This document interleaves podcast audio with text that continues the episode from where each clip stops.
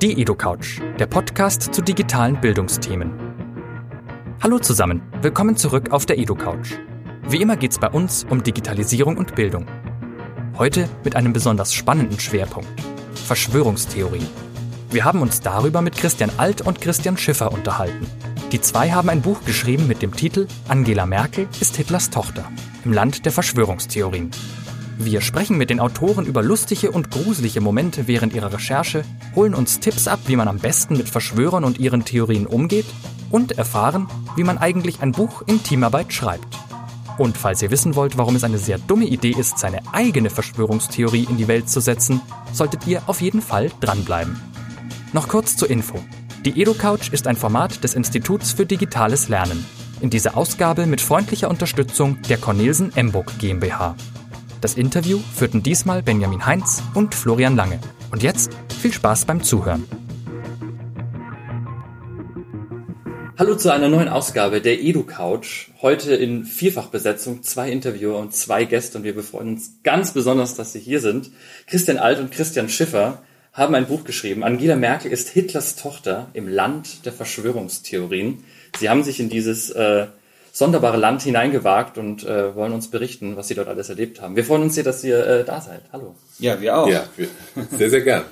ähm, wir führen dieses Interview an einem 11. September. Ein Datum, das unter Verschwörungstheoretikern ja schon alle Alarmglocken schillen lässt. Als Verschwörer äh, frage ich mich jetzt natürlich so, der innere Verschwörer in mir, kann das Zufall sein? Ähm, wenn man das jetzt vielleicht noch kombiniert mit der Tatsache, dass wir beide jetzt auch noch Christian heißen ja. Äh, und man ja dann vielleicht von der Christianisierung des Abendlandes schon fast sprechen kann und das natürlich dann in Kombination mit dem 11. September, könnte das schon ziemlich ein äh, Mindfuck auslösen. Das, sagt, das kann drin. kein Zufall sein. Ja. Ja. Sehr gut. Ähm, ganz kurz zusammengefasst für alle Hörer, die vielleicht jetzt noch nicht, noch nicht euer Buch gelesen haben. Äh, wie würdet ihr das so in drei Sätzen zusammenfassen oder wie habt ihr es vielleicht beim Verlag gepitcht? Also die Idee war immer ein, ähm, eine Kampfschrift zu, zu schreiben für alle die, die noch nicht den Verstand verloren haben. Also so richtig ein populäres, unterhaltsames Buch für alle die, die noch glauben, dass äh, es mit der Aufklärung noch ganz gut, äh, ganz gut funktionieren kann. Äh, und es soll so eine Art Anti-Ulf-Kotte einfach rauskommen, intern unsere Idee. Ähm, also ja. Ulf Kotte, äh, mittlerweile ja verstorben, äh, Bestseller-Autor äh, im Kopfverlag, ähm, hat viele Bücher geschrieben, die dann so heißen wie äh, Gekaufte Journalisten. Gekaufte Journalisten ist so eins, äh, ein bekanntes. Und ähm, es gibt viele gute Bücher über Verschwörungstheorien, also wirklich gute Bücher. Es gibt ein ganz hervorragendes Buch zum Beispiel, das äh, von der Bundeszentrale für politische Bildung man sich so für drei Euro schicken lassen kann. Das Problem ist, es gibt halt, äh, oder das war unsere Analyse, es gibt halt ein, kein richtig populäres Buch. Und es kann nicht sein, dass quasi so die, äh, wir mal jetzt, also ich nenne sie jetzt einfach mal Verschwörungstheoretiker, immer sehr populär sind, schreiben für eigentlich jedermann ähm, und quasi die Gegner von ihnen immer nur schreiben für ein vergleichsweise kleines akademisches Publikum. Und das wollten wir ändern. Und das habt ihr auch gemacht. Und hier liegt das Werk vor uns. Jetzt stellt sich natürlich, äh, da übergebe ich mal an dich, Benny, eine Frage, wenn man zu zweit ein Buch schreibt. Genau, also ich habe mir vorgestellt, das ganz praktisch gesehen. Also dieses ganze Thema kollaboratives Arbeiten äh, ist ja so ein mega Buzzword. Vor allem in Stellenausschreibungen steht ja immer drin, kollaboratives Arbeiten, im Team arbeiten, äh, mega wichtige Kompetenz. Ähm, wie habt ihr das gemacht? Wie habt ihr es geschafft, ähm, also ganz konkret, ganz konkret, dieses Buch gemeinsam zu schreiben? Naja, ich, ich glaube, das wichtigste Tool ist einfach, wir haben den besten Chat äh, aller Zeiten. Wir haben einen sehr, sehr gut laufenden Facebook Messenger Chat seit Jahren schon. Über, über 50.000, über 50.000 Nachrichten haben wir schon geschickt. Schon archiviert? Ja, ja, also ich habe mir auch die Facebook-Daten irgendwann runtergezogen. Das waren echt mehrere Megabyte oder so, die da einfach so in reiner Textform liegen. Also wirklich seit Jahren schon ein Chat. Ähm, ich bin, wir haben uns ein paar Monate freigenommen für das Buch ich bin zu Hause geblieben, Christian ist nach Barcelona gefahren und hat dort am Strand geschrieben, der Digitaler Penner. Nomade. Ja. ja, was sich im Winter aber viel cooler anhört. Als das ist. genau, und dann haben wir einfach, äh, also äh, sind kapitelweise vorgegangen, haben so grob ähm, vorgenommen, wer, wer was schreibt. und haben dann ähm, irgendwann alles zusammengeworfen und einfach nochmal zwei Monate ungefähr reingesteckt, um alles nochmal zu polieren und genau. alles äh, zu vereinheitlichen, auf einen ähnlichen, gleichen Stil zu, zu bringen. Wir haben so, wir schreiben sowieso ähnlich, wir denken auch in vielerlei Hinsicht tatsächlich ganz ähnlich. Sorry, wenn ich da, ich hoffe, da grabe ich nicht vorweg. Also, also, also vielleicht irgendwie noch so ein Klischeesatz. Ja, ja, genau. genau. Ja. Wir, wir arbeiten vertrauensvoll zusammen. Ja, wir beenden gegenseitig unsere Sätze und so. ähm, Nee, und dann haben wir äh, dann über mehrere äh, Monate alles äh, zusammengeworfen, nochmal poliert. Und es war tatsächlich die erste Sache in meinem Leben, die vor Abgabetermin nachher fertig war. Ja. Wir waren einfach zwei Wochen vorher waren wir fertig ja. und dann haben wir nichts mehr zu tun gehabt. Ja. Also einfach das, abgegeben. Das war echt skurril. Also ich meine, wir hatten, also so ging es mir zumindest so einen Respekt vor dieser Aufgabe, ein Buch zu schreiben, dass dieser Respekt dazu geführt hat, dass wir das erste Mal vermutlich in unserem Leben etwas rechtzeitig begonnen haben. Und siehe da, ja, das, ja. Ist ja gar nicht, das ist ja gar nicht so schlecht, weil wir tatsächlich dann, also zumindest ging es mir so, das, was ich schon immer mal haben wollte, nämlich am Ende in Ruhe Zeit, das halt anzugeilen und richtig so, also man hat quasi so diesen Baumstamm gefällt ja. und da steht jetzt schon so das Möbelstück, ja, und die Schubladen sind drin, aber sagen wir mal, die quietschen noch so ein bisschen und man würde gerne noch so ein paar Ornamente irgendwie so rein fräsen und so. Und dazu habe ich dann tatsächlich normalerweise dann nie die Zeit, sondern muss dann irgendwie so ganz schnell mit dem Fräser so hier und dann was schon. Ähm, und diesmal war das aber so. Ja, und das war schon nicht schlecht. Also ähm, man kann diese Vorgehensweise empfehlen. Okay. Klingt, klingt sinnig. Ich habe noch eine also blöde, ganz konkrete Frage, aber war das dann so ein Google Doc-Dokument? Ja. Ja, ja, ja, Also ähm, ja, wir haben alles mehrfach, mehrfach abgespeichert. Ja, ja. Ich habe hab fünf Kopien auf genau. unterschiedlichen Datenträgern, ja, so, damit, damit in, nie was verloren geht. In, in, jeder, in jeder Cloud, glaube ich, von jedem Konzern ist einmal irgendwie so, so ein Manuskript drin. Die NSA wurde durch zugeschissen mit unserem Manuskript. genau. genau. Ähm, ähm, wir machen hier einen Bildungspodcast und deswegen mal eine Bildungsfrage zwischendurch. Ähm, in eurem Buch, du hast mir vorhin gesagt, das hast du geschrieben, im Vorgespräch, ähm, Bullshit und Heimatkunde. Ähm, wenn man jetzt sagt, wir möchten unsere Schüler fit machen gegen ähm, Verschwörungstheorien oder auch fit und auch immun dagegen, wie würdest du das im Lehrplan verankern? Was würdest du dort reinpacken? Also ich meine ja, und jetzt es ist natürlich jetzt eine totale Binse, aber ähm, ich glaube, dass kritisches Denken gefördert werden sollte in der Schule. Das passiert auch, aber ich glaube, dass dieses kritische Denken dann sich gegen alles richten muss. Also viele dieser Verschwörungstheoretiker tun ja das kritische Denken total hochhalten. Also ich, da liest du Kant-Zitate mhm. im, auf Verschwörungsseiten, ja. Ähm, aber plötzlich, äh, also, aber sie machen dann die große Ausnahme, nämlich für ihre eigenen Theorien. Und ich glaube, das müsste man in den Schulen, glaube ich, so ein bisschen fördern, dass dieses kritische Denken eben nach allen Richtungen funktionieren muss. Und das Zweite ist, ähm, dann schon. Also ich meine, als ich damals ähm, in der Schule war, da hat man, hat mir da, hatten wir äh, zum Beispiel Boulevardmedien im Deutschunterricht. Mhm. Da wurde dann an die Tafel eine Bildzeitung gehangen. Das war 1996, die Bildzeitung, weiß ich noch, die Überschrift war Rums Oscar da, weil Oscar gerade den Parteivorsitz der SPD übernommen hatte. Lautmalerisch. Genau, lautmal, genau. Und dann wurde halt gesagt, was ist, warum wird diese Überschrift gewählt? Und ich weiß nicht, ob's, ich glaube, das war noch mal eine andere Zeitung. Da war dann so äh, Lady Diana schwanger, Fragezeichen oder so. Und dann wurde halt darüber geredet, warum machen die so ein verschämtes Fragezeichen dahinter. Ja, hat natürlich juristische Gründe. Ja, immer so, also diese ganzen Tricks der, der Boulevardmedien, da wurde auch erklärt, dass die eben natürlich Aufmerksamkeit erhaschen müssen, deswegen emotionalisieren, weil sie am Straßenrand stehen. Und jetzt haben wir zum Beispiel eine Situation, dass wir im Internet was ganz ähnliches haben. Also wir haben jetzt halt nicht mehr Zeitungen, die am Straßenrand stehen, aber wir haben Seiten, die um die Aufmerksamkeit zum Beispiel im Facebook-Stream buhlen und dann zum Beispiel Überschriften produzieren wie, hey, äh, du wirst nicht glauben, was dieser Katze passiert, als das Auto von links kommt und dann wow oder so. Ja, also ich meine, irgendwie so. Ähm, und ich würde eigentlich erwarten, dass man genauso wie mir eben damals beigebracht worden ist, warum diese Meldungen so geschrieben werden, wie sie geschrieben werden, was das für, was da für eine Ökonomie dahinter ist, was das für ein Sinn ist und wieso das problematisch ist, würde ich eben schon auch erwarten oder würde ich mir wünschen.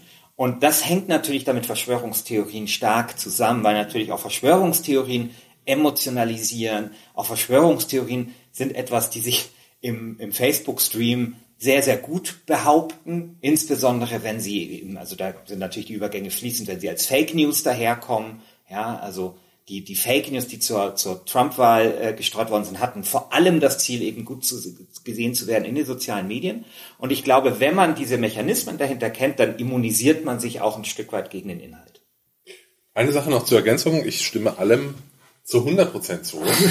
äh, äh, eine Sache noch. Ich glaube, was man beachten muss, wenn man es jetzt in der Schule macht, Verschwörungstheorien sind ein Hack unserer offenen Gesellschaft und des Mediendiskurses. Weil Verschwörungstheorien sagen, äh, es gibt die eine Erklärung für X oder Y, aber es gibt noch eine andere Erklärung, die ist gleichwertig. Also Verschwörungstheorien streben immer so an, dass man eine gleichrangige Erklärung für irgendein Ereignis äh, äh, äh, hat. Also dass praktisch 9-11 war ein Inside-Job, ist genau auf einer Stufe wie ähm, Al-Qaida äh, hat Leute mit äh, Taschenmessern oder äh, wie heißen die Dinger, Boxcuttern, Teppichmesser. Tepp, mit, Leute mit Teppichmessern können schneiden, äh, in Flugzeuge gesetzt.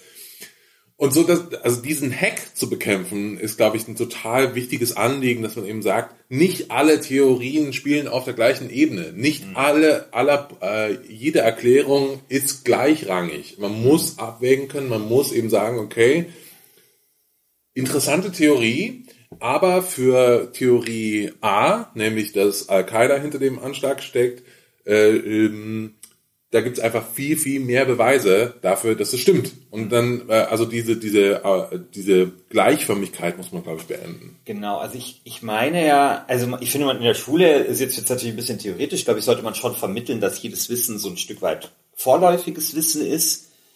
Ähm, aber dass wenn man natürlich eine Theorie hat, dass man die falsifizieren können muss, dass man vielleicht ein Angebot machen muss zur Falsifizierung und dass ja auch vorläufiges Wissen erstmal Wissen ist, mit dem man auch arbeiten darf. Also ich meine, wir können nicht irgendwie jedes Jahr neu diskutieren, ob die Erde eine Kugel ist, ja.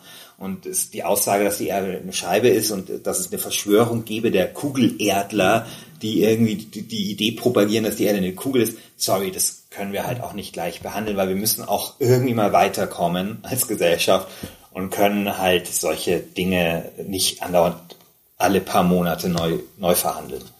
Ihr beschreibt es ja auch so schön in eurem Buch, wie ihr da so ganz naiv erstmal reinstolpert, so in diese Verschwörungsszene und dann mehr und mehr Wahnsinn erlebt auf dem Weg. Und mit einer der spannendsten Teile ist, dass ihr dann irgendwann äh, beschließt, wir kreieren jetzt unsere eigene Verschwörungstheorie und gucken mal, was damit so passiert. Ähm, Könnt ihr das nochmal so ein bisschen, die Rauchmelderverschwörung, ich fasse es mal ganz kurz zusammen, wir werden alle von Rauchmeldern überwacht, war so ganz grob. Ist hier einer? Ich sehe gerade keinen. Ist aber, oh, ist aber seltsam, ein, ein versteckter Rauchmelder. Ich glaube, es sind nur äh, Räume, in denen, in denen, in denen Menschen schlafen, glaube ich, ist die, ist die Regelung. Im Gesetz steht. Dass nur in den Räumen, in denen Menschen ja, schlafen? in denen Menschen schlafen. Ah, so okay. in allen Schlafzimmern. Warum ist dann bei mir in der Küche? Ja, dann hat dein Vermieter wohl da äh, einen angebracht, um dich abzuhören. Aber weiß nicht, also wir haben keinen in der Küche. Okay, Egal. Aber eine Alexa. Mm, die ist bei mir im Büro.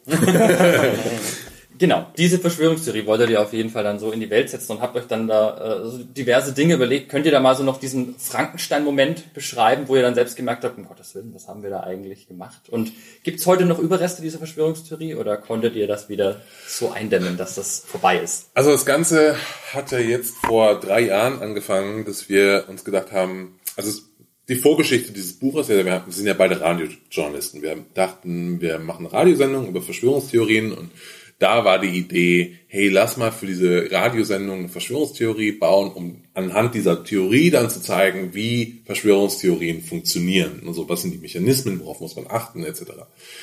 Ähm, und dann haben wir uns gedacht, damals äh, war die Gesetzgebung so, dass nach und nach alle deutschen Bundesländer die Rauchmelderpflicht eingeführt haben, was bedeutet, dass man eben in Räumen, in denen Menschen schlafen oder auch nicht, Rauch, dann muss der Vermieter äh, Rauchmelder anbringen.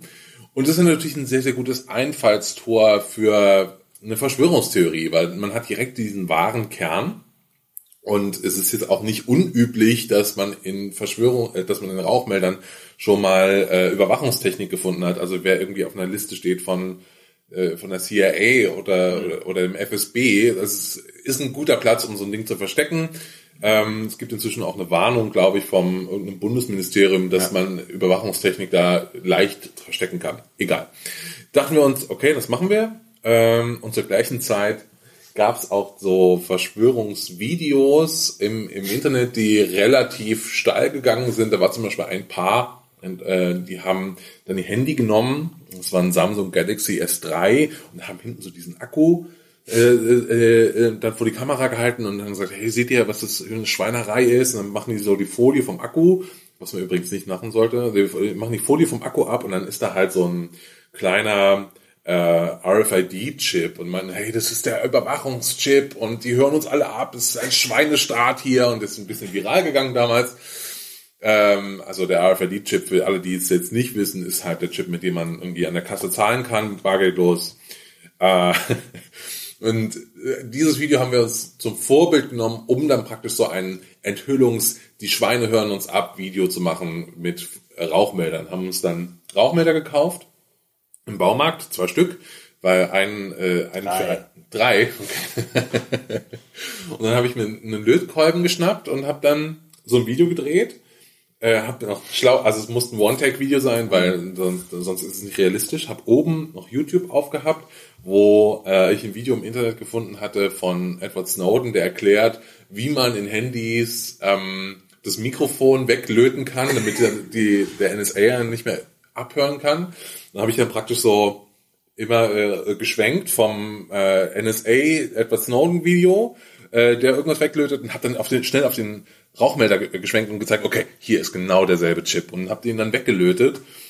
Äh, dieses Video war, glaube ich, zwei Minuten lang oder so. Ja. Ähm, und dann ist ja natürlich die Frage, was macht man jetzt damit? Weil wir haben jetzt so eine, so eine verschwörungstheoretischen äh, Nuklearsprengkörper irgendwie in, in, in, im, im Silo.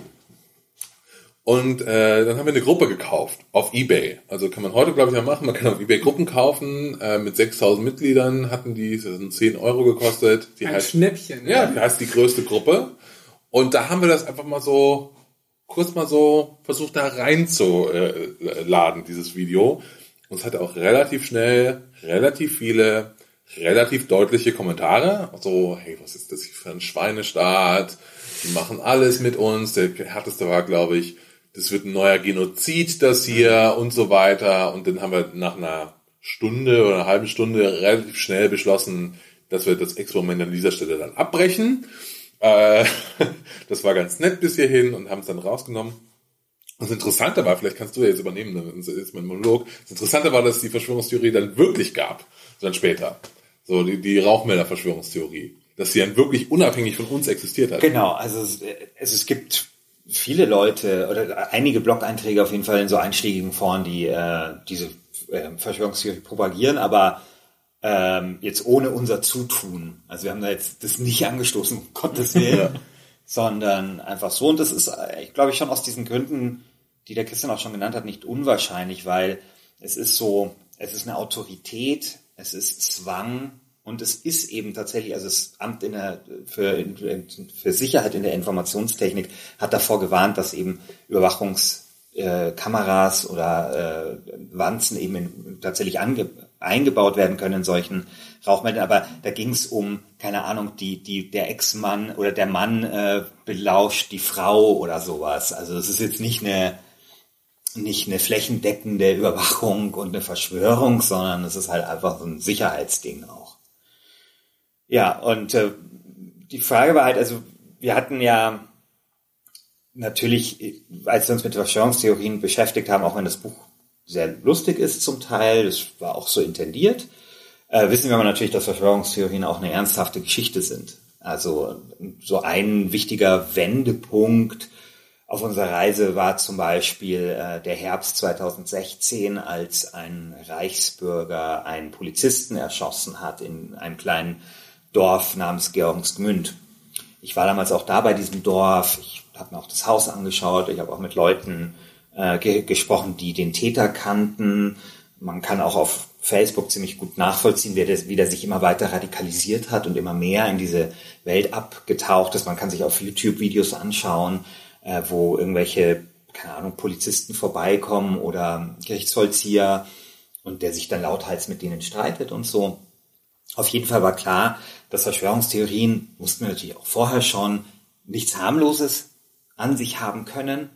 Ganz im Gegenteil. Und das war dann sozusagen auch nochmal ein Ereignis, das uns so ein bisschen ähm, zum Nachdenken gebracht hat. Und deswegen war halt klar, wenn die Welt eines nicht braucht, dann, ist es, dann sind es halt noch mehr Verschwörungstheorien. Und deswegen war eben die Idee, wenn wir das machen mit der eigenen Verschwörungstheorie, dann müssen wir es halt mit Verantwortungs, müssen wir es verantwortungsbewusst machen und haben uns überlegt, okay, wie wie gehen denn sonst so Experimente äh, vor, also so Leute vor, die keine Ahnung tödlichen Virus produzieren äh, und haben dann eben gesagt, okay, äh, wir brauchen auch so eine Art Quarantäne und diese Quarantäne, also so ein Bereich, den wir im Internet kontrollieren, wo nichts passieren kann. Ähm, und diese Quarantäne war dann eben die selbst gekaufte Facebook-Gruppe, äh, die wir halt komplett kontrollieren konnten und wo wir genau wussten, okay, äh, da können wir es vielleicht ausprobieren, da können wir es schnell wieder rausziehen und fertig. Weil wir ja ein Bildungspodcast sind. Äh, ich habe, Guter Hinweis. Ja, ich habe vor ein paar Tagen wurde ich auf Twitter irgendwie erwähnt, da hat äh, jemand, ein Lehrer, glaube ich, gesagt, hey, total cooles Buch, kann man auch bestimmt mit den Schülern machen, haben so war ich in so einer Unterhaltung plötzlich erwähnt von so zwei Lehrern. Dann meinte der eine, man könnte ja auch die Schülerinnen und Schüler auch ihre eigene Verschwörungstheorie bauen lassen und dann so, so schauen, was da so passiert. Also ich würde davon abraten. Ja. Jetzt der, der, hat mir auch noch geschrieben, äh, so. er will, wird das Buch seinen Referendaren geben. Also falls ihr ein Referendar das Buch in die Hand gedrückt bekommt, äh, gerne mit den Schülern darüber sprechen gerne sehr viele als Schullektüre bietet es sich sicherlich total an, ja, ja, genau. aber bitte nicht ausgerechnet äh, dann irgendwie eine Verschwörungstheorie mit den Schülern bauen. Also so ein bisschen wie bei Check, erst bitte nicht nachmachen. ja, genau. bitte, bitte nicht nachmachen. Oder so eine äh, Weißüberschrift, wir haben für euch eine Verschwörungstheorie gebaut, damit ihr es nicht tun müsst. Genau, also oh. ich meine, das ist in dem Buch, sind natürlich viele Dinge, die sind mit einer gewissen Leichtigkeit geschildert äh, werden, aber es hat schon auch einen Grund, wieso wir da drei Jahre recherchiert haben. Wir haben uns über solche Fragen nämlich schon auch ausführlich Gedanken gemacht. Eine zweite äh, Geschichte, die ihr auch selber erschaffen habt äh, äh während dieser Recherche und für dieses Buch, ist äh, eine Person, und zwar Hans Fuchs. Das Fake-Profil, um eure echten Persönlichkeiten auch ein bisschen zu schützen vor diesen ganzen Verschwörungstheorien und damit überhaupt mal reinkommt und die Leute auch mit euch auf dieser Ebene reden wie geht es Hans Fuchs heute? Gibt's den noch oder ist der auch wieder komplett fragen. aus dem Netz verschwunden? Das, das ging, glaube ich, ganz einfach mit deiner spanischen IP-Adresse. Konntest du dann plötzlich ein neues genau. Facebook-Profil machen. Genau. Also bei mir genau, war das also das war leider Zufall. Ich war da eben in Spanien gerade und irgendwie äh, war das dann ging das ein Zweitprofil anzulegen. Und ähm, was man vielleicht generell sagen kann über Verschwörungstheoretiker ist, dass das jeden treffen kann und dass es auch keine Deppen sind, ja. Und dass es auch Leute treffen kann, die wir total mögen. Und dieser Hans Fuchs ist eine Figur, die wir mögen würden. Das ist so ein grundehrlicher Typ, der ist jetzt schon in Rente, hat alles gemacht in seinem Leben. Wir haben eine Leben. sehr, sehr elaborierte Backstory genau, für diese Figur also, geschrieben. Genau, also, also. Hat, hat, hat auf jeden Fall alles schon gemacht in seinem Leben. Jetzt, Mir ist Maria Kron-Cola im Kopf. genau. Die würde ich auch gerne mit ihm mal trinken. Türsteher am Dammtor hat alles Mögliche gemacht so und jetzt ist er halt irgendwie Rentner und hat irgendwie einen alten Rechner und jetzt tut er ein Schlepptop, einen schlechten Boliden. Genau. der, der, genau. Und jetzt tut er so ein bisschen abgleiten in diese Verschwörungszeit. Und wir wollten eben eine, natürlich eine klischierte Figur haben, aber eine Figur, die wir eben mögen würden, die eben kein Vollidiot ist und an der man so ein paar Dinge zeigen kann. Und ich bin dann eben immer in, in, die, in die Haut von Horst äh, Hans Fuchs geschlüpft und bin dann eben in, in Form von Hans Fuchs habe ich meine Recherchen viel gemacht im Internet. Also ich habe hab mich in vielen Facebook-Seiten an, bei vielen Facebook-Gruppen angemeldet, habe mit Leuten dort geredet, Postings gemacht, äh, lauter solche Sachen. Und das war äh, dann immer wie so ein bisschen so in den Stollen fahren, also so tief runter in diese Welt, die natürlich auf der einen Seite skurril ist und, und ein bisschen lustig, aber auf der anderen Seite halt auch traurig oder bedenklich. Also bedenklich natürlich, weil da schon auch Leute Dinge sagen, die mich mit Sorge erfüllen. Und traurig aber auch, weil, also es war damals, muss man sagen, auch die Zeit, wo Bitcoin so hoch stand. Das war im Winter, letzten Winter. Äh, und da waren dann total viele Leute dabei, die diesen Leuten Bitcoins andrehen wollten. Natürlich, weil das die Regierung nicht kontrollieren kann, diese Währung, aber natürlich auch um Geld zu verdienen, wo man gemerkt hat, da wird natürlich auch viel Geld verdient. Und das ist eben was, was ja auch äh, bedrückend ist. Und es war dann immer dann wirklich äh, schön, wenn ich dann irgendwie meine Schicht quasi beendet hatte und dann wieder hochfahren durfte und dann wieder raus aus dieser Verschwörungswelt. Ja. Und äh, so sehr mal, so sehr ich Hans Fuchs mag, äh, das Leben, das Hans Fuchs da zeitweise in diesen Facebook-Gruppen leben musste, das fand ich so besonders schön. Aber Hans Fuchs hat auch, also wenn du fragst, was ist jetzt mit ihm, er hat ja dann aufgehört damit, weil er eben auch gemerkt hat, wenn er mit den Leuten diskutiert hat, dass, dass es denen gar nicht daran gelegen war, äh, die Lebensverhältnisse zu verbessern, sondern immer nur Recht zu haben. Und das ging dann Hans Fuchs ziemlich auf den Senkel und dann lieber irgendwie schön wieder Maria Kron am Glücksspielautomaten oder nee, mittlerweile, nee, vielleicht nicht Glücksspielautomat, so beim, beim Gämse züchten oder sowas. Ja. Also jetzt ganz abgesehen von Hans Fuchs, äh, der ein Fake-Profil war, äh, ich war auch total in vielen, vielen Gruppen, äh, Verschwörungsgruppen mit meinem normalen Profil und ich war sehr, sehr froh, als ich da wieder raus konnte. Also nach der Recherche, nachdem das Manuskript abgegeben war, war ich total froh, da überall wieder auszutreten aus jeder dieser Gruppen, weil man tatsächlich sagen muss, dass diese ganzen Facebook-Gruppen, die es um Verschwörungstheorien gibt, einfach den kompletten Feed übernehmen. Die ja. sind so stark. Also Facebook äh, hat jetzt auch seinen Algorithmus geändert und Gruppen äh, werden sowieso noch häufiger ausgespielt als, als früher schon. Aber die Interaktionsraten, die in diesen Gruppen stattfinden, die hast du sonst nirgendwo. Die liken alles, die kommentieren überall, so, hey, Schweinesystem mal wieder, also ist ja typisch, die posten jeden Scheiß, posten ganz viele, ganz viele Bilder, ganz viele Reactions, äh, und so weiter. Also die, die, ist einfach ein sehr, sehr hoher Grad an Aktivität, der dann plötzlich deinen kompletten Feed übernimmt. Also als ich da in diese eine Gruppe eingetreten bin, die größte heißt, glaube ich, reale Verschwörung. Das habe ich immer noch. Ja. Das kommt bei also, mir immer noch ziemlich also, oft. Ja, also ja. Äh, wenn man da so einmal diesen kleinen Klick wagt und da in diese Gruppe eintritt, plötzlich hat man über Wochen nur diesen Scheiß in der Timeline, weil eben Facebook ein ganz, ganz starkes Signal irgendwie bekommt, oh, da ist jemand, der interessiert sich für diesen Kram. Man sticht diese Blase so an und plötzlich ja. suppt es so da raus. Dieser ganze Schmodder kommt da einem entgegen.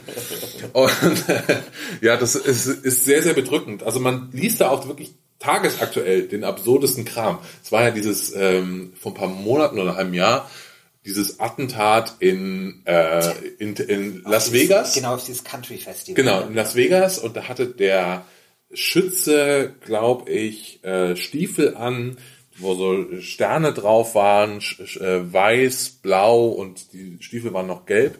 Und zur gleichen Zeit war irgendwie aber diese Katalon äh, diese diese äh, genau so im Oktober äh, genau. diese, diese diese Wahl, die die Katalanen genau, die, haben, die dann der Staat unter spanische Staat unterbunden. Genau und dann war so, hey, das ist doch die katalanische Flagge. So dieser Texas äh, Las Vegas Schütze, der hat der steckt mit denen unter einer Decke, der wollte ein politisches Zeichen Zeichen setzen dass er pro äh, Katalonien ist ja, und äh, ist für die, kämpft für die Unabhängigkeit, deswegen hat er da 100 Leute erschossen. Also, also solche, also, so, solche irren, tagesaktuellen, bizarro äh, Dimensionen äh, tun sich da auf. Jeden also Tag. Wirklich absurd. Also dieses, wie dann halt irgendwie Kleinigkeiten plötzlich so hochgejazzt werden, ähm, so eben nicht mehr Kleinigkeiten. Dann kann halt irgendwie der, der, die Fahne von einem Cowboy-Stiefel irgendwie mit einem Ereignis verbunden werden, das irgendwie 8000 Kilometer weit entfernt ist, ja. ja. Im Übrigen sieht die katalanische Fahne auch nur ein bisschen so aus. Also die hat halt auch, hat halt, hat halt auch Streifen und, ja. und Sterne, aber das haben viele Fahnen, also ja. auch die US-amerikanische. Ja. Und die ist ja auch der kubanischen Fahne ja nachempfunden, die katalanische und so. Also die auch dann kubanisch hat auch äh, Sterne und Streifen. Also es ist wirklich aber da, da muss man auch sagen, das ist dann auch, also neben, also sagen wir mal, das mussten wir auch sehr schnell lernen, dass es halt quasi keine Verschwörungstheorie gibt, die nicht, ähm, also es geht immer noch absurder.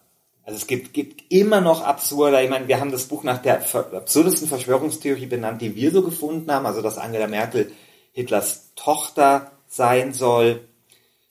Und ich würde jetzt sagen, Vielleicht gibt es da jetzt wirklich keine absurdere, aber es gibt viele, viele Verschwörungstheorien äh, da draußen, die zumindest daran kratzen, diese Verschwörungstheorie vom Ton zu stürzen. Ich muss immer wieder lachen, wenn, wenn Leute sagen, dass unter dem Flughafen von Denver die geheime Weltregierung ist. Würde ich mal gerne eine Lesung machen. Würde ich gerne mal eine Lesung machen. Mal klein schmunzeln. Das habt ihr jetzt auch schon ein bisschen angesprochen. Also diese, also das Feed, der Feed wird eigentlich sozusagen gekapert irgendwann nur von diesen Themen. Habt ihr eigentlich immer noch ähm, Spätfolgen oder seid ihr inzwischen in der Eistonne und müsst euch nicht weiter mit dem Scheiß beschäftigen? Oder seid ihr immer noch sozusagen, habt, ist euer Feed immer noch teilweise damit bestückt? Nee, ich bin da wieder rausgegangen. Ja. Tatsächlich, es war sehr, sehr schön, da auch wieder rauszugehen. Ähm, ich würde gern zwischendurch mal wieder so Interesse halber reinschauen, aber ich traue mich das dann nicht, weil dann wird wieder der ganze Feed gekapert und dann muss ich dann wieder raus und das mhm. ist mir alles zu stressig. Wie ist es bei dir? Also ich meine, ich war, also Hans Fuchs gibt's noch, der ist auch noch bei Facebook, aber ist nicht mehr so aktiv. und, der macht jetzt äh, Snapchat. er ist nicht mehr so aktiv. Mr. Kelly. Und äh, dadurch. Spectacles besorgt. Ja. Ich glaube, es hängt, hängt natürlich auch damit zusammen, dass ich natürlich, äh, also ich als Christian Schiffer mit Hans Fuchs auch befreundet war, du ja auch. Ja.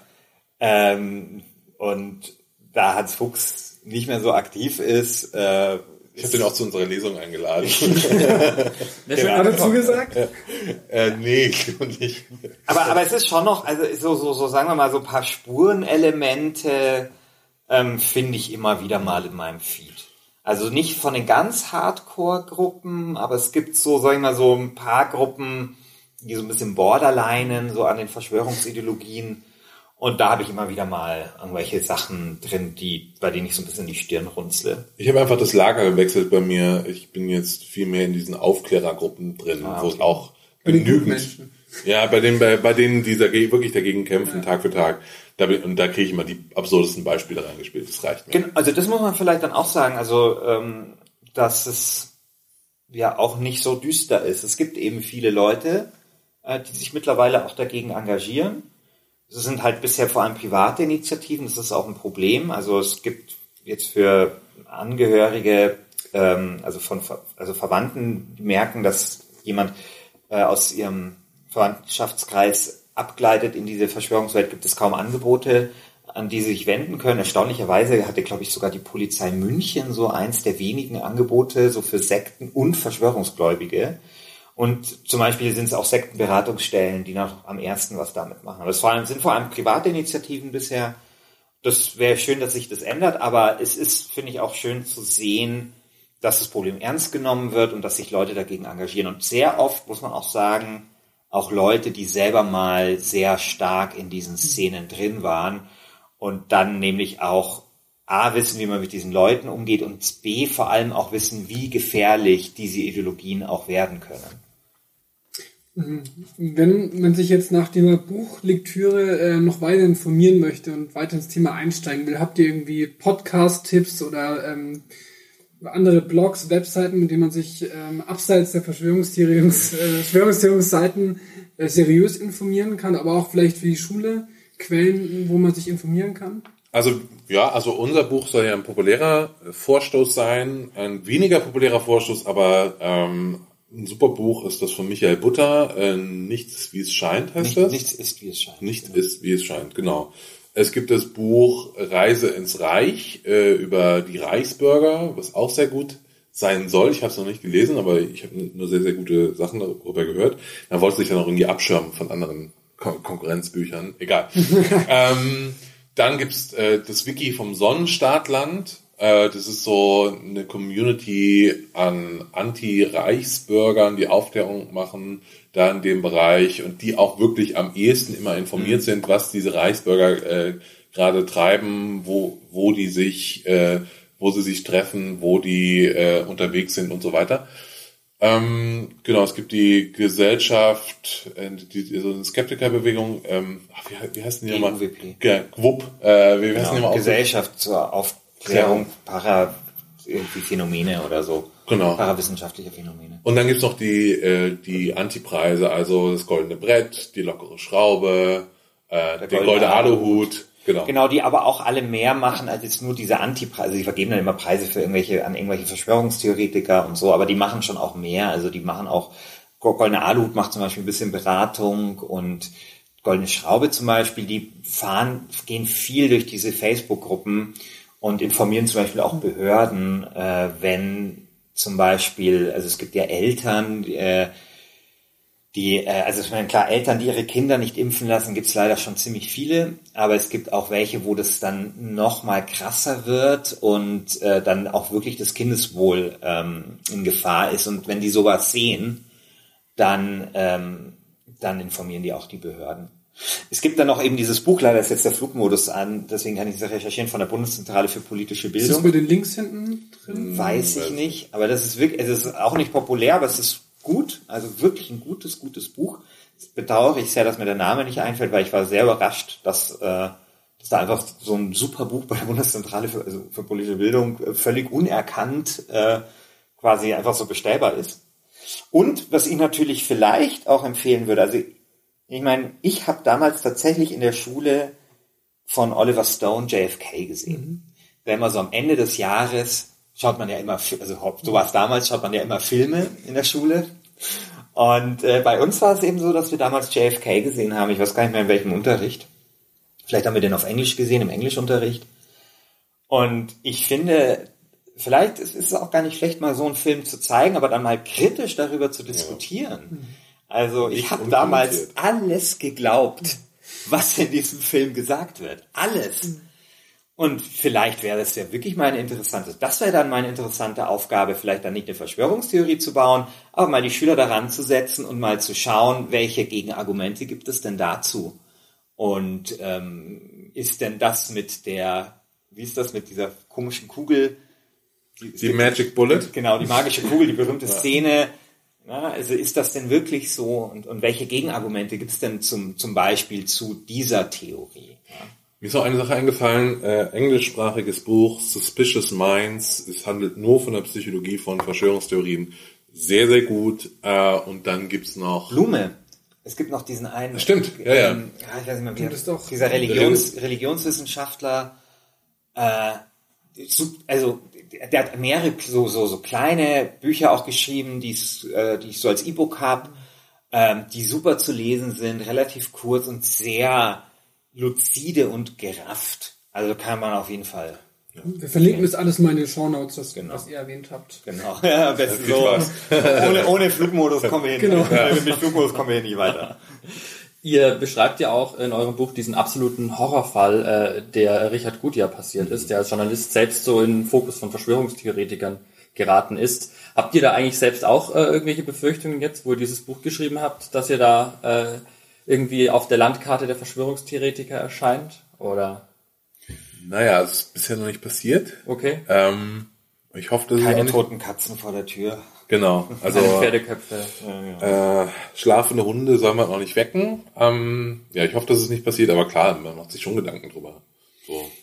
Also, sagen wir mal, es ist schon oft so ein ja, gewisser Radikalismus in dieser Szene spürbar der viel damit zu tun hat, dass viele dieser Verschwörungstheoretiker meinen, sie sind im Widerstand. Also so dieses Brecht-Zitat, wenn Unrecht zu Recht wird, wird Widerstand zur Pflicht, habe ich da ziemlich oft gesehen.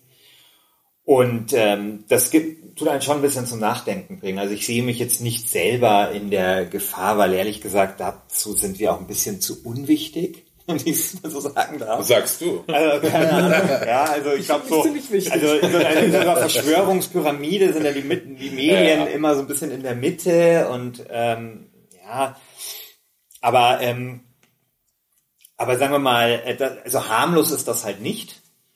Und äh, auch wenn das einen jetzt selbst nicht betrifft, sollte man vielleicht dann auch mal denken an Gerichtsvollzieher, an Polizisten, äh, an Leute, die wirklich, äh, oder Beamte einfach, ähm, Richter auch, die wirklich mit diesen Leuten dann zu tun haben müssen. Und äh, man hätte, wenn man mehr an diese Leute gedacht hätte, äh, hätte man zum Beispiel diese Reichsbürgerbewegung auch nicht so unterschätzt, wie es halt passiert ist. Ja. Insofern. Ja, wir, wir nicht, aber andere Leute eben leider schon. Mhm. Ihr schreibt ja auch am Anfang, glaube ich, das erste Kapitel davon, wie ihr versucht, äh, den Vater einer Freundin davon zu überzeugen, dass Verschwörungstheorien unsinnig ist. Und das geht ja ziemlich schief. Also das ganze Thema Debunking, also Leute davon zu überzeugen, dass ihre Meinung nicht richtig ist. Gibt es aber trotzdem irgendwie ein paar kurze, konkrete Tipps, die man anwenden kann, wenn man jetzt im Verwandten- oder Bekanntenkreis Leute, denen einem, an denen man gelegen ist, und man will denen ein bisschen ähm, ja, man will die nicht brainwashen sofort, aber man will sie vielleicht ein bisschen auf die richtige Fährte ähm, lenken und ihnen helfen, dass sie dann nicht weiter abrutschen. Ja, also die Frage äh, hören wir jetzt nicht zum ersten Mal. Und die Antwort ist immer total enttäuschend, habe ich den Eindruck, weil ich glaube immer, man sucht, ja, also wir haben auch oft Lesungen jetzt schon mit vielen Angehörigen zu tun gehabt, die dann sagen, hey, mein, mein Vater, sind oft die Väter, äh, leider, also mein Vater glaubt an das, oder mein Onkel, oder ich, einer kam auf uns zu, meinte, äh, mein kompletter Freundeskreis von früher, 20 Leute glauben an Verschwörungstheorien, was soll ich tun? Und dann ist die Antwort immer total, total unbefriedigend, weil es sind immer diese, diese gefühligen, hey, hör doch mal, äh, man muss den Leuten auch zuhören, man muss irgendwie da sein für die, man muss ihnen auch versuchen, einen Weg äh, zu ebnen, die, dass sie selbst wieder da rauskommen. Es ist alles nicht einfach. Also ähm, wir haben ja zwei Aussteiger auch im Buch drin und bei beiden kann man vielleicht so sehen, wie man da wieder rauskommt. Die eine ist die Stefanie. Die Stefanie ist äh, eine hm, Verschwörungstheoretikerin gewesen, die an Chemtrails geglaubt hat und äh, die konnte dann an einem bestimmten Punkt auch nicht mehr einkaufen gehen, weil sie halt so im, im, so eine Karte hatte, wo sie gesehen hat, okay, hier überall über Deutschland sind Chemtrail, Chemtrail-Routen und äh, das ist alles verseucht. Ich kann jetzt nur noch, ich erfinde jetzt was, Zwiebeln aus der Uckermark essen und dann geht sie auf die Suche nach Zwiebeln, die irgendwie aus der Uckermark sind und verbringt dann drei Stunden im, im Supermarkt. Und bei ihr war es so, ähm, dass sie eine beste Freundin hatte, das war ihre beste Verschwörungsfreundin, so äh, hat sie es immer genannt. Und diese Verschwörungsfreundin ist dann irgendwann ausgestiegen, weil in den Chemtrail-Foren äh, zur Gewalt aufgerufen wurde, äh, wurde, wurde nämlich gesagt, hey, kauft euch super starke Laserpointer und äh, zieht mit den Laserpointern auf die Flugzeuge am Himmel und holt die, holt die Piloten runter. So.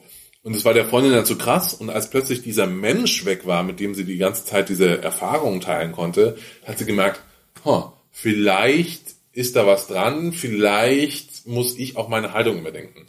Ähm, das, das kann total passieren. Also manchmal braucht man auch einfach einen Arschtritt. Also jetzt, das, die, das, die erste Strategie ist irgendwie zuhören, versuchen Gesprächsangebote zu machen, diese Menschen nicht aufgeben, weil wie Christian eben schon gesagt hat, alle können Verschwörungstheoretiker werden. Es ist keine Sache, die jetzt irgendwie dumme Menschen trifft oder äh, Menschen einer bestimmten Klasse oder, oder, oder was weiß ich, das trifft, kann alle treffen und man muss äh, versuchen für diese Leute da zu sein und aber es ist dann wie bei einer Sekte. Mhm. Ähm, man muss versuchen da, dass sie so ein, ein Seil in das Loch runterzulassen, dass sie selbst wieder hochklettern können.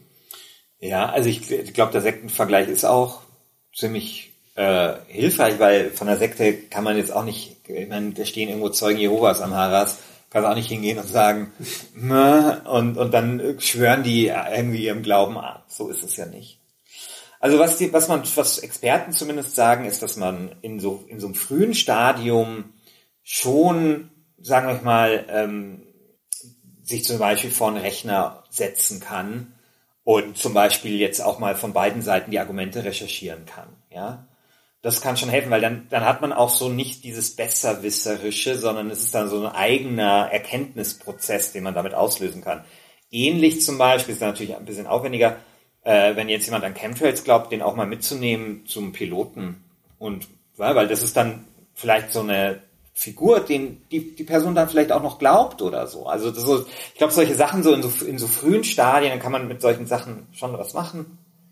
Ähm, dann gibt es natürlich Psychologen, die sagen, dass es auch hilfreich sein kann, die, die Leute einfach zu fragen, ob ihnen das selber gut tut. Ja, also ich meine, ist das jetzt wirklich so cool, im Supermarkt nichts mehr kaufen zu können? Ja. Es ist jetzt wirklich so super, äh, zwar sein eigenes Reich zu haben, aber permanent Scherereien mit den Behörden. Ja. Also die Menschen haben ja auch ein Interesse daran, an einem guten Leben. Und oftmals stehen Verschwörungstheorien diesem Interesse dann im Weg. Damit kann man schon auch arbeiten. Und so allgemein gilt halt, dass viele dieser Verschwörungstheoretiker, es gilt insbesondere zum Beispiel bei Reichsbürgern, so das Gefühl haben, äh, Selbstwirksamkeitsstörung mhm. ist da so das psychologische Fachwort. Also sie haben das Gefühl, keinen Einfluss zu haben auf der Welt, auf die Welt und auf ihre Umgebung. Und das ist natürlich schon auch was, was man denen, äh, woran man arbeiten kann und was man denen schon geben kann. Aber es gibt einfach nicht, sag ich jetzt mal so den Zehn-Punkte-Plan äh, zum zur Deprogrammierung eines Verschwörungstheoretikers. Aber vielleicht leistet ja auch das Buch so ein bisschen Beitrag, dass man vielleicht in diese Richtung kommt, weil ähm, ich glaube, es ist notwendig, dass sich halt die Profis auch mal damit auseinandersetzen. Vielen, vielen Dank schon mal bis hierher. Es ist ähm, sehr, sehr spannend, was ihr uns alles erzählen könnt aus eurer Recherchereise. Wir würden ganz kurz zum Abschluss noch mit euch so ein bisschen die Highlights festhalten aus dieser Zeit, weil das ganze Buch, wenn man es auch liest, ist so eine emotionale Achterbahnfahrt. Man fängt an und dann ist es erstmal irgendwie lustig und absurd und man schüttelt den Kopf und dann bleibt einem an einigen Stellen auch echtes Lachen im Halse stecken, weil man sich denkt, das kann ja nicht wahr sein. Ähm, und da würden wir gerne noch so ein paar Momente vielleicht mit euch rauspicken. Ähm, was war denn so wirklich so euer gruseligster Moment in diesen ganzen drei Jahren, wo ich gedacht habe, um Gottes Willen. Der tiefste Stollen. Ja, David Icke, ja. David Icke war schon sehr, sehr hart. Ähm, mal, wer David Icke ist. Also, David Icke ist der Mensch, der glaubt, dass alle Eliten äh, eigentlich Reptilienwesen sind. Also es sind keine Menschen, sondern es sind intergalaktische Aliens, die Shapeshifting sind, also die können die Form von Menschen annehmen. Und wenn man nur ganz genau hinschaut, es gibt ja YouTube-Videos, die das beweisen, dass zum Beispiel Angela Merkel auch ein Echsenmensch ist. Das kann man ganz genau schauen. Es gibt so einen Tagesschau-Clip. Wenn man da Frame für Frame vorgeht, sieht man, dass sich ihr Augenlid in einem Frame ganz komisch schließt. Es könnte aber auch ein Video-Artefakt sein vom Videocodec. Weiß man nicht. Muss man rausfinden. Nee, also äh, David Icke ist der Typ, der diese Theorie vertritt. Und ähm, ja, ich war dann da in Maastricht. In, äh, sollte eigentlich auch in Berlin auftreten, aber da gab es dann so große Proteste, weil David Icke äh, natürlich auch äh, äh, gegen die jüdische Weltverschwörung hetzt, ähm, dass er dann so viele Proteste bekommen hat in Berlin, dass er zum Glück nicht auftreten wollte, sagen wir so. Äh, und aber in Maastricht ging das und ähm, das war schon sehr, sehr gruselig. Also es war eine große Mehrzweckhalle, da waren 350 Leute da, die jeweils genau wie ich 70 Euro gezahlt haben. Und äh, das kann man sich dann schon ausrechnen, wie viel, wie viel Kohle das denn ist, äh, die dieser Mann dann an einem Tag irgendwie bekommt. Und es, auf dem Ticket stand so, ja, es geht von 10 Uhr morgens bis 10 Uhr abends. Und ich habe mir dann so gedacht, ja, okay, ich bin um 10 Uhr morgens mal da. Und dann ähm, wird das, wird er wahrscheinlich so zwei Stunden reden oder so und dann geht das schon wieder. Aber die erste Pause kam nach dreieinhalb Stunden. Äh, dreieinhalb Stunden reine Redezeit von David Icke und er hat dann, dann wirklich so an der Hand genommen und ganz tief in den Kaninchenbau geführt und so nach sieben Stunden, also mehr als der Hälfte, kam dann irgendwie dieser ganze Alien-Shit und es wurde dann relativ schnell klar, das Ganze ist eigentlich wie ein riesiges Umprogrammierungsseminar. Man sitzt dann da, es ist still und David Icke hat die Mutter aller PowerPoint-Präsentationen vorgeführt. Also wirklich abgefahren. Ich habe irgendwann gestoppt. Alle acht Sekunden, glaube ich, kam eine, neue Folie. Es lief immer, das Schema war immer dasselbe. Also David Icke sagt irgendwas und dann kommt irgendeine Studie, zack, neue Folie. Und auf dieser Studie ist dann so ein Zitat von irgendeiner Wissenschaftlerin, der man ja eigentlich nicht vertrauen soll, weil sie gehören ja eigentlich zum System, aber in dem Fall dann eben doch irgendwie weil sie den Punkt von David Icke untermauert, aber egal. Äh, dann kam irgendwie noch, eine, noch ein Bild mit irgendeinem Witz äh, und dann kam noch mal eine Forderung von David Icke und immer und immer wieder. Und man ertappt sich dann dabei, dass man irgendwie eigentlich gern zu seinem Smartphone greifen will und irgendwie Sachen nachrecherchieren will und, sich überlegt, okay, was sagt er mir eigentlich gerade? Okay, stimmt das, was er irgendwie sagt? Aber man kommt nicht hinterher. Weil das ist natürlich auch die Masche. Also man wird so überschüttet mit Informationen und mit Bullshit, dass man nicht mehr dagegen ankommt. Das ist wie, als würde man äh, versuchen, gegen das Meer zu kämpfen. Die Wellen kommen einfach immer stärker und immer, immer, immer häufiger und immer schneller. Und dann irgendwann gibt man klein bei und ergibt sich dieser ganzen Situation einfach nur und man ertappt sich dann tatsächlich auch, das ist natürlich auch der, das perfide an dieser ganzen Nummer, man tappt sich dann dabei, dass man irgendwie David Icke recht gibt und denkt, ah, vielleicht, vielleicht ist da was dran und so, das könnte ja schon sein. äh, aber ähm, es, die zwölf Stunden habe hab ich nicht gemacht, das war dann, äh, ich bin dann nach sechs äh, oder so gefahren, das, das war wirklich viel, viel zu krass. Ähm, aber genau, also irgendwann kam dann eben diese ganze Alien-Kiste ähm, und, und dann war es echt so, okay, ich, ich muss hier raus, weil sonst äh, verliere ich meinen Verstand. Und das war auch so der, das, die Leute auch draußen, die da auf diesen Veranstaltungen waren, es war so eine ganz merkwürdige Mischung aus du hast so die Alt-Hippies gehabt, die irgendwie noch so Dreads haben und irgendwie so ganz komische äh, Ballon-Sachen anhaben, so Ballonseide, keine Ahnung, so, oder so Naturstoffe. Und auf der anderen Seite hast du diese, ich weiß nicht, wie man diese Leute beschreiben würde, so, so bunte, bunte Leute, Leute, die Hacky, aussehen, als hätten die diesen Hacky-Sack angezogen. So sehen die aus. Und auf der anderen Seite hattest, hattest du diese Leute, die aussahen wie, ähm, Menschen, die bei Pegida mitmarschieren würden. Also so neue rechte, Alt-Right-Leute. So eine ganz merkwürdige Melange, wo man auch irgendwie auch schön zeigen kann, wie sich so dieses ganze verschwörungstheoretische Ding irgendwie verändert hat. Weil früher waren es tatsächlich so die, die ESO-Hippies und die Typen, die mal der Staat und hm, die wollen uns eher abhören. Also diese ganze 68er Kiste schwingt da schon noch so ein bisschen mit, so New Age äh, und so. Also wurde jetzt alles übernommen und ähm, äh, von, von der neuen Rechten, die jetzt plötzlich diese Verschwörungstheorien auch für sich einsetzen, um im, da kommt der Begriff Widerstand wieder, um praktisch Widerstand gegen das derzeitige politische System zu fahren. Ja, also es war ein, ein sehr, sehr, sehr, sehr äh, gruseliger Tag den, den wir dort äh, den ich dort verbracht habe. Ähm, Im Buch schreiben wir immer wir, deswegen. weil wir verschmelzen zu einem Christian. Wir, wir verschmelzen zu einem Christian. Wir haben das Ganze aus also wir Perspektive geschrieben. Das war ein sehr, sehr, sehr, sehr merkwürdiger Tag und gruseliger Tag äh, bei David Icke. Ähm, an, aber man hat da auch schon schön gesehen, wie sowas funktionieren kann. Also wie schnell man irgendwie da so abgleiten kann. Weil wenn ich mir vorgestellt hätte, dass ich ein bisschen weniger verschwörungstheoretisch aufmunitioniert und irgendwie immunisiert da aufgeschlagen wäre, wäre irgendwie meine, meine Freundin hätte mich mitgenommen, hey, das, ich schenke das zum Geburtstag, wir gehen jetzt mal einen Tag hin und hören uns an, was dieser Typ zu sagen hat. Das hat man auch übrigens mitgekriegt, irgendwie draußen immer, dass Leute das so als Geschenk oder man nimmt das mal als Paar so mit und so, ja. Äh, dann ähm, weiß ich nicht, wie ich dann da rausgegangen wäre, ob ich dann nicht gedacht hätte, okay, alles, was ich bisher geglaubt habe, ist falsch. Äh, das geht schon sehr, sehr schnell. Ja. Hm, Gibt es so einen Moment, äh, so einen Glühbirnen-Moment, so einen Aha-Moment, den größten, den ihr auf der Reise da hattet? Also Reise meine ich das Buch. Also wo euch irgendwie das Licht aufgegangen ist? Hm, Im Sinne von, dass ihr was äh, vorher geglaubt habt und ihr wurdet sozusagen eines Besseren belehrt, dass es nicht so ist, wie ihr geglaubt habt? Ja, also das, das passiert natürlich immer wieder. Also wir hatten ganz andere Vorstellungen von Verschwörungstheoretikern.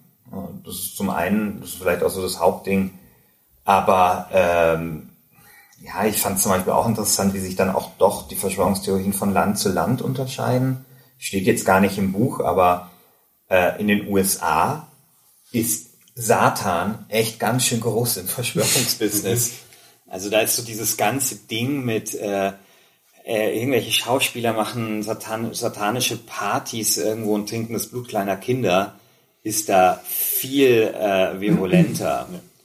Und das, das wusste ich auch nicht. Und ja, und dann natürlich, ich meine, wie bekloppt äh, viele dieser Reichsbürgervorstellungen wirklich sind, war mir auch nicht so bewusst. Also viele Aha-Momente waren, sind eigentlich bei näherer Betrachtung eher What the fuck-Momente mhm. gewesen wirklich so schlimm? So, oder? Ja, also schon. Ja. also, wie gesagt, das, man weiß dann nie, ob man halt lachen oder weinen soll. Das ist natürlich, ist natürlich wahnsinnig skurril, wenn Leute ihren, ihren eigenen Staat aufmachen, weil sie, keine Ahnung, weil, weil der Personalausweis Personalausweis heißt und äh, nicht äh, Identity Card oder so. Und das ja ein unumstößlicher Beweis dafür ist, dass das Deutschland eine Firma ist das hat ja eine Komik. Ja.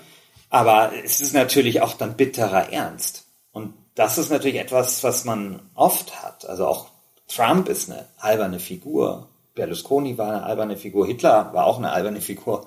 Äh, aber trotzdem ist das halt äh, dann bitterer Ernst. Ja, und das ist, das ist halt immer so das, diese zwei Pole, wo sich solche Dinge ähm, bewegen. Deswegen haben wir auch versucht, beide Pole da eben äh, abzubilden.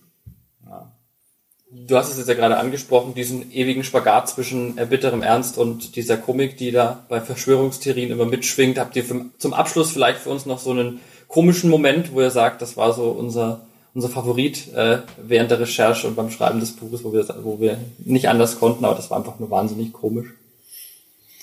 Also was schon sehr lustig war, äh, war, als wir bei dem in Anführungsstrichen Verschwörungstheoretiker waren Und aus irgendwelchen Gründen dachten wir, er, ähm, äh, er hätte uns gar kein Interview geben wollen und äh, das sei irgendwie so länger, äh, es sei so ein Hin und Her gewesen. Dabei stimmte das eigentlich gar nicht. Das, hat, äh, das ist auch nicht aus irgendwelchen Gründen. Dachten wir das aber, und das war so die erste Frage, also ja, Sie haben ja äh, länger gebraucht, um, äh, um sich für dieses Interview bereit erklären zu lassen. Dann sagt er halt nein. Und später schauen wir halt durch und checken halt, okay, eigentlich hat er ja recht. Und das ist einfach so, äh, das hat der Christian sehr schön formuliert, äh, da kommt die Systempresse einmal nach Hause und schafft es halt keine halbe Minute ohne zu lügen. und äh, das sind halt, äh, ja, äh, das fand ich, das ist schon sehr, sehr witzig gewesen. Und das ist auch, ist auch, finde ich, steht auch so ein bisschen stellvertretend ähm, weil wir eben in diesem Buch versucht haben, uns auch nicht über diese Leute lustig zu machen, die daran glauben, über die Ideologie vielleicht schon, aber nicht über die, über die Menschen an sich, sondern wir uns eher über uns selbst lustig machen, tatsächlich. Also es ist uns irgendwie auch wichtig, da keine Menschen als dumm hinzustellen, hinzuhängen, äh, irgendwie, keine Ahnung, so RTL 2 mäßig äh, fortzuführen oder sowas sondern wenn man über Menschen witzig macht, dann Witze macht, dann halt über sich selbst. Und das haben wir da, glaube ich, ziemlich ausgiebig getan. Das finde ich auch. Also man, ich finde nicht, dass ihr die Leute, also dass ihr euch die Leute witzig macht. Also nehmt die auch ernst. Das finde genau, ich auch schon ja. auch. Eine lustige Sache noch war die Recherche der absurdesten Verschwörungstheorien. Also wir haben natürlich auch so, wir haben so kleine Zwischenkapitel und eins davon ist so die Top 5 der absurdesten Verschwörungstheorien. Und da sind schon tolle Sachen dabei. Also wenn man da wirklich mal so ins Internet geht und nach den absurdesten Verschwörungstheorien googelt, da kommen schon tolle Sachen. Also eben habe ich schon erwähnt, äh, unter dem Flughafen von Denver ist die geheime Weltregierung, sitzt die. Die zweite ist, Saddam Hussein hat ein Stargate. Konnte mich auch nicht, mich nicht halten. deswegen, deswegen der Golfkrieg. Das dritte, äh, den, der Mond ist eigentlich nur ein Hologramm, so ja. warum auch immer. Äh, ja, aber das ist auch, also ich meine, da, ist, da haben wir ja der Vollständigkeit halber auch diese äh, Paul McCartney Verschwörungstheorie, ja. dass der noch lebt, weil irgendwie wurden bei den absurden nee. eine. Ja, ja, aber John Lennon lebt eigentlich. Äh, es gibt ja noch die andere, okay, dass nur John Lennon lebt. Und aber Paul McCartney ist tot. Ja, genau. Genau. Und ähm, the fuck. Genau. Und äh, dieser, also die ist sowohl absurd als auch populär. Und äh, das ist dann auch so krass, wenn du da, also man glaubt ja gar nicht, wer angeblich schon alles tot ist. Ja, also das, Oder nicht. Ist, ja, also, ja. also es ist nicht die einzige Verschwörungstheorie, die, die so in diese Richtung geht. Und ja, also eh um, um Prominente herum. Also man könnte ein eigenes Klatschmagazin machen, was, was nur durch Verschwörungstheorien aufgeführt wird. Gute Idee von einer Fake News Seite eigentlich. Wirklich. Also das ist so ein Promi-Ding, ja. Schön so im Stil des Goldenen Blattes oder der Sun. Also ich meine, ist ja von der Realität dann vermutlich, was die Seriosität angeht, sowieso nicht so weit entfernt. Ja. Aber man könnte das wirklich machen, ja, weil da ist, also gerade auf den amerikanischen Seiten, dass jede Woche ist irgendwas mit irgendwelchen Promis. Ja, und ähm, das ich schon auch, das war ja auch. Ja. Wusste ich auch vorher nicht. Also war Oder, mir auch nicht ja. bekannt. Oder die Diskussion in Flacherd, äh, Flacherdler-Forum, welche Form die Erde jetzt wirklich hat und, und dann dieser Kom die Kompromisslösung, weil es gibt ja Leute, die glauben, die Erde ist flach und es gibt Leute, die, äh, die glauben, die Erde ist hohl. Und dann gibt es jetzt die Kombilösung, die Erde ist flach und hohl.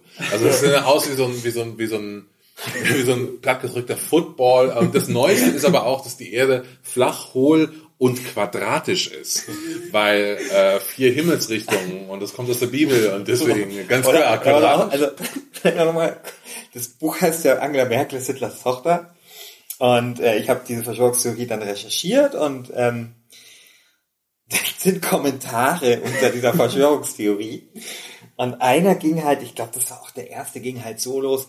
Das ist ein totaler Unsinn und ich denke mir schon so, ja, endlich ist, ja, ist totaler Unsinn. Und dann geht's halt weiter, weil Hitler ist doch gar nicht gestorben, sondern erst 1976 in Uruguay. Ja, also das ist dann auch so schön, wenn halt diese Verschwörungstheor also Verschwörungstheoretiker auf Verschwörungstheoretiker antworten und, und dann quasi in ihrer Welt also darauf antworten, ja, also vor, vor dem, was sie dann real finden und sich dann streiten untereinander. Und dann, das passiert ja dann manchmal schon, dann rationale Argumente dafür haben, warum die Verschwörungstheorie nicht stimmt, aber dann halt den völlig, also den falschesten Schluss daraus ziehen, ja. Und das sind halt so Sachen, äh, also da bei denen würde ich sogar sagen, die sind reine, also die sind wirklich fast nur lustig. Also das ist so, äh, ja, also über die kann ich dann wirklich auch nur lachen, weil das, das halt echt zu, zu absurd ist, ja. Also es gibt nichts so Absurdes, dass nicht nochmal jemand kommt und noch so eine Absurditätskirsche oben drauf setzt. Tatsächlich. Ja, schwierig. Also, in, ja, also ich glaube, das geht immer noch. Also so, ja, also es gibt vielleicht auch ein bisschen Überbietungswettkampf in manchen Szenen zumindest. Wer hat die gefahrenste Theorie am ja, ja, die müssen ja auch immer neues Wissen mit, ja, mit einbeziehen. Also genau. du hast ja auch ja. so den Druck, dass wenn jetzt ein neuer, neuer, neues Fakt Faktum irgendwo am Horizont auftaucht, muss das sofort mit eingepreist werden in die eigene Theorie und mit, mitgeschleppt werden mit dem Netz und muss dann sofort alles neu kalibriert werden, das Bullshit-Netz, äh, damit das jetzt auch reinpasst. Ja. Dann würde ich sagen, vielen, vielen Dank für eure Zeit Gern. und eure. Das war das längste Interview aller Zeiten. Echt jetzt? Ja, ja, wir haben mal wieder einen Rekord gebrochen. Ja. Wow. Dann okay. sagen wir doppelt Danke dafür und äh, ja, Angela Merkel ist Hitlers Tochter im Land der Verschwörungstheorien. Wir können es dir empfehlen, wir haben es beide gelesen. Wir lassen uns das jetzt noch signieren. Ja? Und deswegen muss auch der Podcast jetzt aufhören. Vielen Dank für eure Zeit. Tschüss.